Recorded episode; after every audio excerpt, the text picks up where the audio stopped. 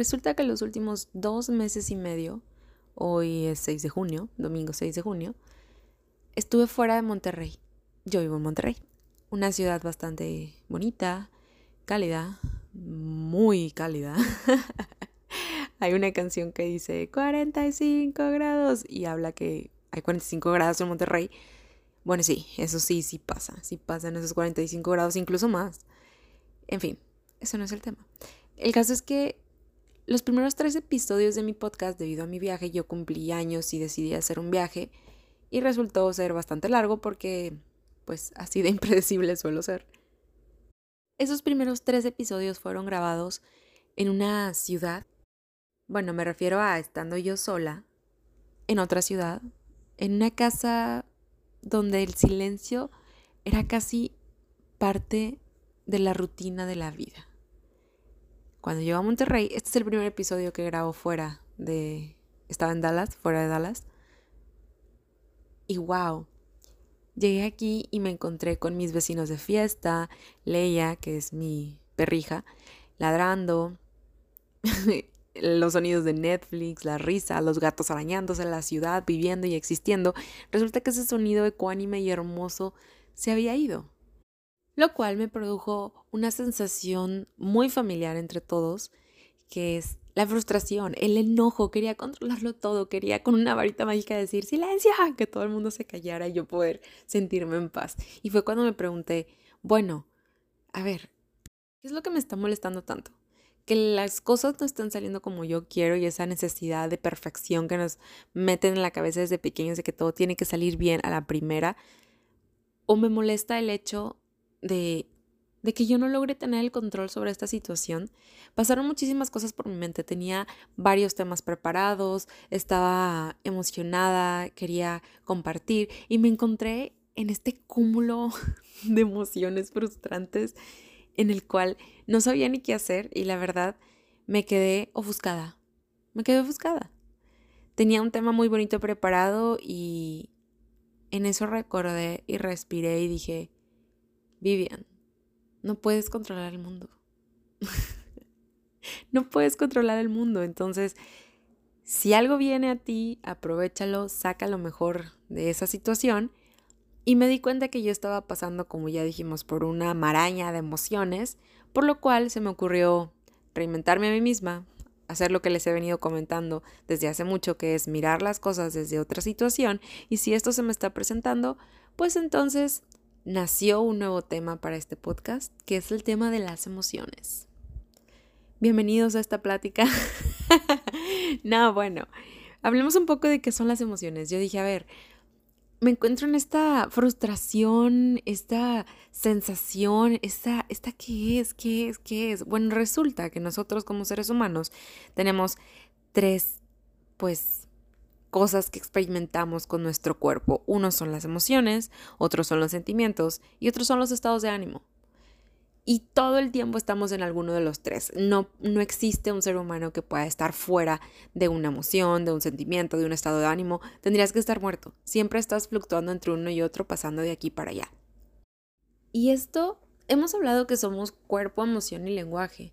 Entonces, una parte muy importante son nuestras emociones. Muchísimas veces las emociones, estados de ánimo o pues sentimientos hacen que ni siquiera podamos resolver situaciones simples de la vida como elegir qué quiero comer, qué me voy a poner.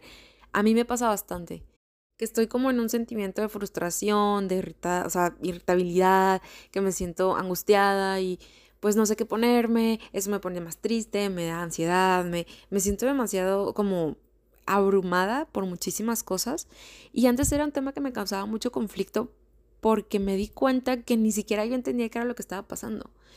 Recuerdo que en una caricatura, no recuerdo ni quién era, ni qué caricatura era, pero un personaje le decía a otro personaje, si tienes miedo, primero tienes que ponerle nombre a ese miedo ponle nombre y una vez que pongas nombre, dale una cara, dale una identidad, dale todo eso. Entre más conozcas lo que tienes enfrente, menos le vas a temer. Algo así. El caso es que entre más conozcas algo, lo puedes entender y por eso, pues vamos a hablar sobre qué son las emociones.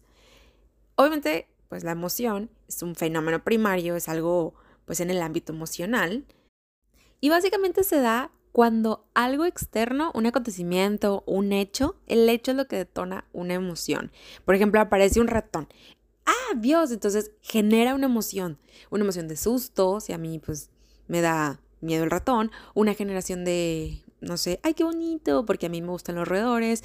Cada quien tenemos emociones diferentes, pero la emoción es algo que se detona por un acontecimiento, es algo que interrumpe mi fluir de la vida, es como que hay un quiebre. Las emociones no se dan si no hay como un, un reactivo que las active. Cuando esto sucede, inmediatamente yo emito un juicio ya hice una interpretación y también genera una acción como por ejemplo el ponerme rojo, el que me desmaye, el me dé taquicardia, no sé, se me disminuye la temperatura corporal. Una emoción me, me genera también algo que pasa por, por mi cuerpo siempre. Difícilmente podemos sostener mucho tiempo una emoción. La emoción es algo que pasa y, y ya. Un amigo me dijo que una emoción dura 40 segundos y después de eso ya es algo que yo estoy eligiendo retener y vivir. Y pues sí, el caso es que una emoción viene y se va. es como la marea, una ola que te choca y gira todo tu mundo y continúa su paso. Si queremos intervenir en una emoción, es importante, importantísimo identificar qué la está desencadenando. Si yo de repente siento terror o algo, a ver, pues luego, luego hay que identificar qué es lo que me causó esa emoción qué es lo que la está desencadenando, qué es lo que me está dando ese terror y así yo puedo intervenir en ella. Un sentimiento, por otro lado, es muy similar a una emoción, pero la diferencia es que este está activado por un recuerdo. La emoción es una acción que se da al instante. ¡Pum! Aparece la emoción. Eh, bueno, ¡pum! Aparece la acción y viene la emoción. Un sentimiento, en cambio, está detonado por un recuerdo. Yo puedo estar en un estado, pues no sé, de un estado de ánimo determinado, oír una canción, o sea, y no pasa nada. Puedo estar en otro estado de ánimo, oyendo la misma canción, y de repente me llega un sentimiento. Esto ya interrumpe el fluir de la vida, pero no es porque haya como un quiebre por, por una acción que se dio, no, no me está interrumpiendo el fluir de la vida de golpe como una emoción, sino que a través de mi interpretación, lo que está generando en mí el recuerdo de esa canción, ya pasa a generarme una emoción. Sí modifica mi corporalidad, pero en una menor escala. Por ejemplo, cuando yo veo al ratón, ¡ah! ¡Pum! llega la emoción, eh, se, da un parteaguas, es un quiebre, genera esa emoción. Ya pasa todo, todo está pues bien. Pasan dos, tres días y yo recuerdo cuando apareció el ratón, es como, ¡ah! ok, sí, puedo sentir un poco a lo mejor ese miedo, pero no va a ser el mismo a cuando sucedió en ese instante ese hecho. El sentimiento es generado por un recuerdo.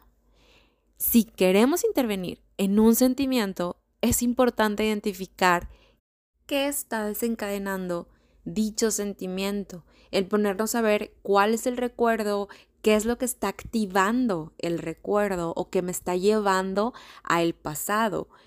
Podríamos decir, en otras palabras, que la emoción es algo que se vive de forma presente por un hecho que está sucediendo en el presente y se pasa por el cuerpo y se siente y se experimenta. Y un sentimiento es algo que se vive o se experimenta en el cuerpo de forma presente, pero está desencadenado por algo que sucedió en el pasado. Y bueno, los estados de ánimo, eso es algo totalmente distinto. Los estados de ánimo es algo que hasta cierto punto no he logrado descifrar, pero siento que esto es algo que se da desde como un trasfondo, como desde los adentros, ¿eh? desde el punto en el que actuamos no se sabe muy bien desde dónde nace, así como la emoción o el sentimiento, pero siempre estamos inmersos en un estado de ánimo. Y ojo, que no podemos determinar cómo entra ese estado, a eso me refiero que no sabemos de dónde viene, pero sí podemos decidir si mantenerlo, cambiarlo, diseñarlo, modificarlo, ya que un estado de ánimo puede ser generado por una emoción o un sentimiento, pero el estado de ánimo condiciona el estado de ánimo es como la actitud en la que me encuentro. De acuerdo al estado de ánimo en el que estoy en ese momento, es si me siento capaz o incapaz de hacer algo. Al decir que, por ejemplo, es una actitud, es porque me da una predisposición a algo. mi estado de ánimo ahorita es depresivo, pues no, o triste, pues no voy a estar con una actitud de, enfrentar a la vida como si no hubiera el mañana, pues tal vez solo me voy a querer acostar y escuchar música o comer algo rico, pasar un tiempo a solas, un tiempo con mis amigos, genera como la acción que estoy viviendo en ese momento, mi estado de ánimo. Y por otro lado, siendo en un estado de ánimo de alta felicidad, pues voy a estar haciendo cosas de una gente que anda en alta felicidad. Porque el estado de ánimo generalmente es en lo que nos movemos todo el tiempo, es en lo que vivimos. Ahora bien, ¿cuáles serían esos estados de ánimo? Si siempre estamos como ecuánime en uno de, ya sea uno u otro, pues podríamos definirlos como cuatro estados. La ambición, la resignación, el resentimiento y la aceptación. Vamos a entrar un poquito en cada uno de ellos. La ambición, que en este caso no tiene nada que ver con la avaricia. Aquí yo estoy hablando de que yo sé que es algo que se puede hacer, que yo puedo hacer y que puedo generarlo y que voy a lograrlo. Este estado de ambición, por así decirlo, es cuando yo no sé, quiero hacer algo, veo que es factible hacerlo y entonces estoy como en esa, no sé, en ese, estoy inspirado, estoy eh, emocionado, animado, eh, en esa como ambición, definiendo que es algo que yo sé que se puede hacer y además acepto hacerlo. Entonces estoy constante como en esa búsqueda, estoy en ese estado de ambición de que quiero, puedo y venga, ¿no? Es cuando estamos como bien motivados y nos ponemos las pilas para todo. Ejemplo, yo haciendo mi podcast de que sí, venga, se va a poder hacer, claro, estoy en el estado de ánimo de ambición, sé que puedo, quiero y voy a hacerlo y derecha a la flecha no me quito. Ese es como el estado de ánimo que, digo, no siempre vas a estar viviendo en ese estado de ánimo, estamos entre los cuatro. Otro estado de ánimo es la resignación. Y ojo, a veces confundimos la resignación con paz. Y pues sí, digo, la resignación no necesariamente genera paz, a veces sí, a veces no, pero poniendo un ejemplo, eh, no sé, el pedir perdón. Yo sé que debo pedir perdón y no lo hago, pues me resigno, estoy en el estado de resignación, no estoy en el estado de ambición de decir yo quiero hacerlo, o sea, sé que puedo hacerlo, sé que puedo ir a pedir perdón y quiero hacerlo, entonces voy y lo hago. No, aquí estoy en el estado de resignación en el que digo, sé que debo pedir perdón, sé que puedo pedir perdón, pero no lo hago y entro en el estado de resignación y estoy en paz. Y resignación tampoco significa conformismo. Resignación solo es que yo sé que hay algo, o sea, que depende de mí el hecho de que algo pueda cambiar si yo tomo acción y yo conscientemente elijo no tomar esa acción, como cuando tú dices, pues yo sé que podría tener un cuerpo que está escondido, un cuerpo excepcional que esté escondido abajo de esto eh, que tengo cargando, eh, pero no lo hago, estoy en ese estado de resignación. Bueno, a eso se refiere. Otro estado de ánimo es el resentimiento. El resentimiento nace en base a que yo no quiero soltar algo que no puedo cambiar. Cuando yo me opongo, digo, no voy a soltar esta situación, entonces vivo en un estado de ánimo de resentimiento. Esto pasa, por ejemplo, cuando, pues sí, cuando las personas decidimos vivir en el pasado. Estoy constantemente luchando con algo que yo estoy consciente que no puedo cambiar y sin embargo tampoco lo acepto. Esto podríamos decir que es el estado natural de las víctimas. Es un estado de ánimo que se nutre de las promesas y expectativas no cumplidas, de los cuentos que yo mismo me hago en mi mente y me lo creo y como no se dio, pues entonces empiezo a creer o a crecer dentro de mí ese resentimiento. Por ejemplo, yo pasa un hecho y yo le doy una interpretación. Recordemos que nosotros observamos de manera distinta porque somos todos unos observadores distintos y la observación es ver más interpretar. Yo veo algo, le doy una interpretación y me enojo por ello. Digamos esto. Yo veo que mi amiga me iba a invitar a una fiesta y luego ya no me invita. Y yo digo, empiezo a hacer la interpretación. Seguro no me quiere invitar porque fulanita de tal va a ir y es más amiga de ella que yo y chalala, chalala, chalala. Entonces empieza a crecer un resentimiento dentro de mí por una idea que yo me hice, ¿no? Bueno, después yo voy y, y le digo a mi amiga de que no, es que tú prefieres a la otra chava, a otra amistad y para empezar ni siquiera deberíamos estar exigiéndole nada a nuestras amistades, pero este es otro tema. Son cosas que yo me hice en mi mente y que me hacen a mí misma estar en ese estado de resentimiento constante y ese es un estado muy feo. Al menos yo pienso que es un estado muy feo porque es algo que, que aparte de que no, o sea, que, que, que no lo estás alimentando con cosas que te generen, sino con cosas que te, que te limitan, porque te empieza a generar ansiedad, tristeza, desprendimiento de las relaciones, falta de comunicación, como el vivir en un estado de resentimiento es algo que te cierra caminos, que te cierra oportunidades y muchas veces decidimos consciente o inconscientemente pasar mucho tiempo en este estado de resentimiento, ya sea con amigos, familiares, alguna situación de pareja, no sé. El caso es algo que yo no quiero soltar. Y vivo constantemente atrapada en ese resentimiento que me lleva a vivir en un pues un universo que en este momento no existe, que es el pasado. Porque para empezar el tiempo no existe, entonces me lleva a vivir en cuentos de mi mente. Y me lleva a vivir de forma intranquila. El otro estado de, de ánimo es la aceptación. Cuando yo acepto que algo no lo puedo modificar, por ejemplo, como hablábamos, ¿no? El pasado, no sé, la muerte, pues simplemente lo acepto, lo suelto y estoy en paz. No tiene nada que ver la aceptación con el conformismo tampoco ya que esto es algo que yo sé que puedo cambiar. Yo sé que sí hay algo que puedo hacer y sin embargo no lo hago. Yo sigo en mi área de confort, sigo en la esperanza, ¿no? Ya habíamos hablado de esto, de que prefiero vivir en la esperanza a afrontar y tener una consecuencia. Pues la aceptación se da cuando dices, mira, esto ya está fuera de mis manos, esto ya está fuera de mi control, ya me sobrepasa, o sea, no puedo cambiar no, aunque quiera, no, no hay nada que yo pueda hacer. No lo puedo cambiar, no lo puedo modificar. Entonces simplemente no me queda más que aceptarlo, soltarlo y, vivir tranquila y vivir en paz. Y listo. El resentimiento, por otro lado, para hacer la comparación, por ejemplo, en el pasado, es que yo vivo resentida con mi amiga y todo. Bueno, ahí vives resentida y todo el tiempo vas a estar con eso atorado hasta que no vayas y hagas algo. ¿Por qué? Porque ahí sí puedes ir a hacerlo, pero sin embargo no lo haces y prefieres seguir alimentando tu mente con historias. En la, en la aceptación, pues es, es algo, voy a tocar un tema fuerte, pero es algo cuando ya no puedes hacer nada. Cuando ya dices, oye, ¿sabes qué? Yo di todo de mí, yo intenté hasta las últimas consecuencias, la persona ya murió, ya no hay nada que puedas hacer. En este caso, si la amiga se muere, pues ¿qué vas a hacer? ¿Cómo vas a estar resentida con la amiga? O sea, sí puedes hacerlo y vivir resentida toda tu vida, porque pues, vuelta a lo mismo, elegimos, ¿no? Ese estado de ánimo. Pero también, pues llegará un punto, como de recuerden, estamos entre uno y otro, llegará un punto que entre esa resignación, pues puede que, digo, ese resentimiento, pasemos a una resignación y luego venga una, pues una aceptación y ya quedes en paz.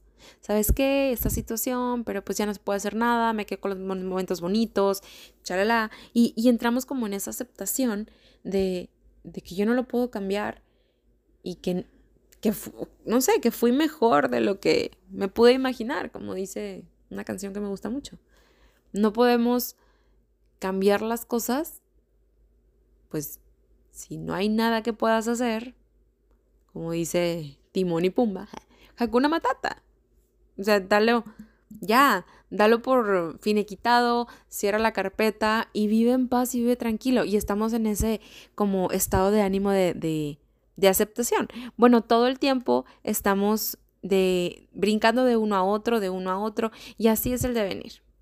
Me pareció este tema algo interesante porque pues yo pasé por todos todos estos emociones, sentimientos, al momento que empezó esto de hacer el podcast. ¿Qué sucede?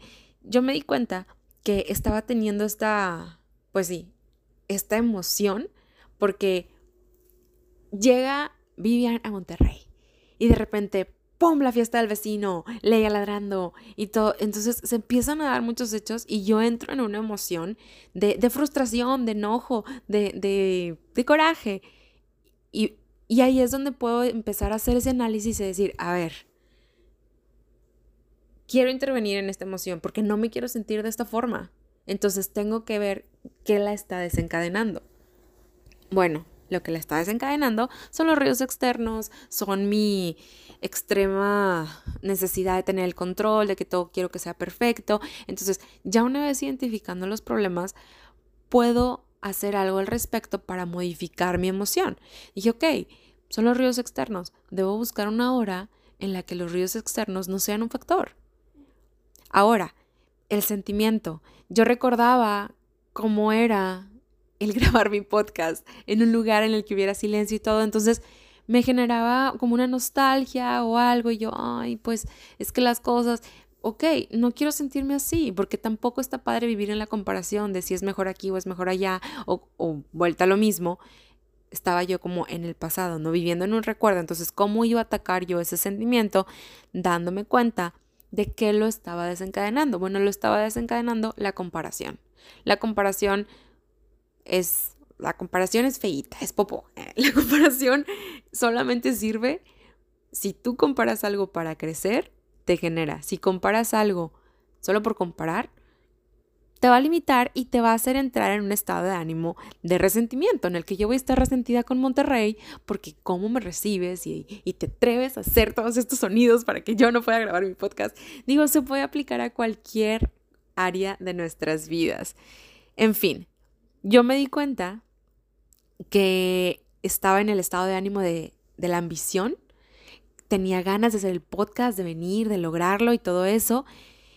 Y entré en ese estado de resentimiento, o sea, llegó un sentimiento, pues cambié a estado que me hizo, ese sentimiento me hizo cambiar a un estado de ánimo de, de resentimiento, lo cual después me di cuenta, oye, no, viene desde mi, mis ganas de, de comparar, no voy a comparar esto. Entonces entré yo en la resignación. A ver, depende de mí cambiarlo, no lo voy a hacer.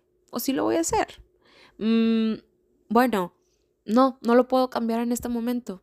Mis vecinos van a seguir con su fiesta. Leia va a seguir ladrando. Entonces, entré en aceptación y tuve paz. E inmediatamente después de la paz, cambié a un estado de ánimo de ambición en el que dije, voy a hacerlo, ¿Cómo lo voy a hacer? ¿Dónde lo voy a hacer? Voy a buscar un espacio, aunque sea madrugada, aunque sea. Entonces, me, me encanta este tema de las emociones porque así es la vida.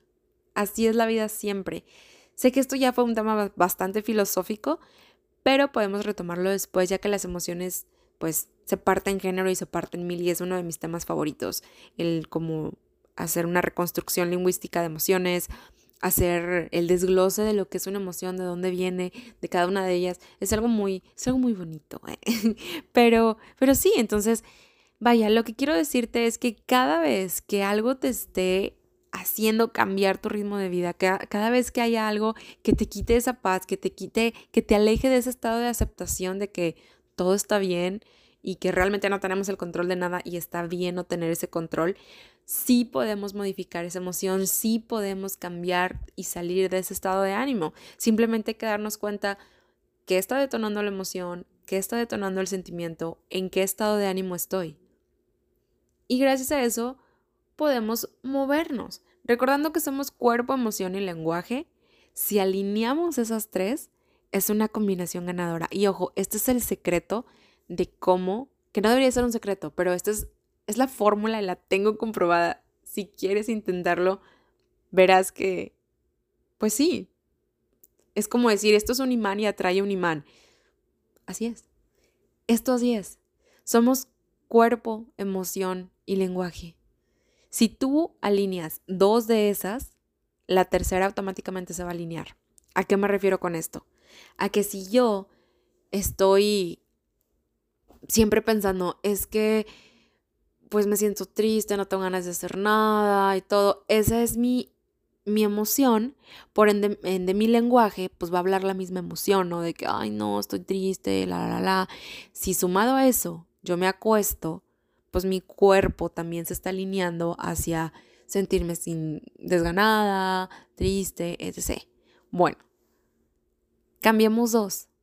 Si el sentimiento de tristeza no lo puedo cambiar, pues bueno, cambio algo que sea ya sea pues lenguaje o el cuerpo, porque la emoción es lo que ahorita pues no puedo cambiar. Entonces, en lugar de acostarme, pues me paro. ¿Sabes qué? Me paro, me empiezo a hacer algo algo distinto y si mi mente, mi lenguaje está no, pero estoy triste, no es que pon una canción divertida y ponte a bailar frente al espejo y entonces estás cambiando tu lenguaje, ya no estás pensando que estás triste, estás cambiando tu corporalidad, ya no estás acostado, te estás moviendo, estás bailando y tu sentimiento no le va a quedar de otra más que alinearse.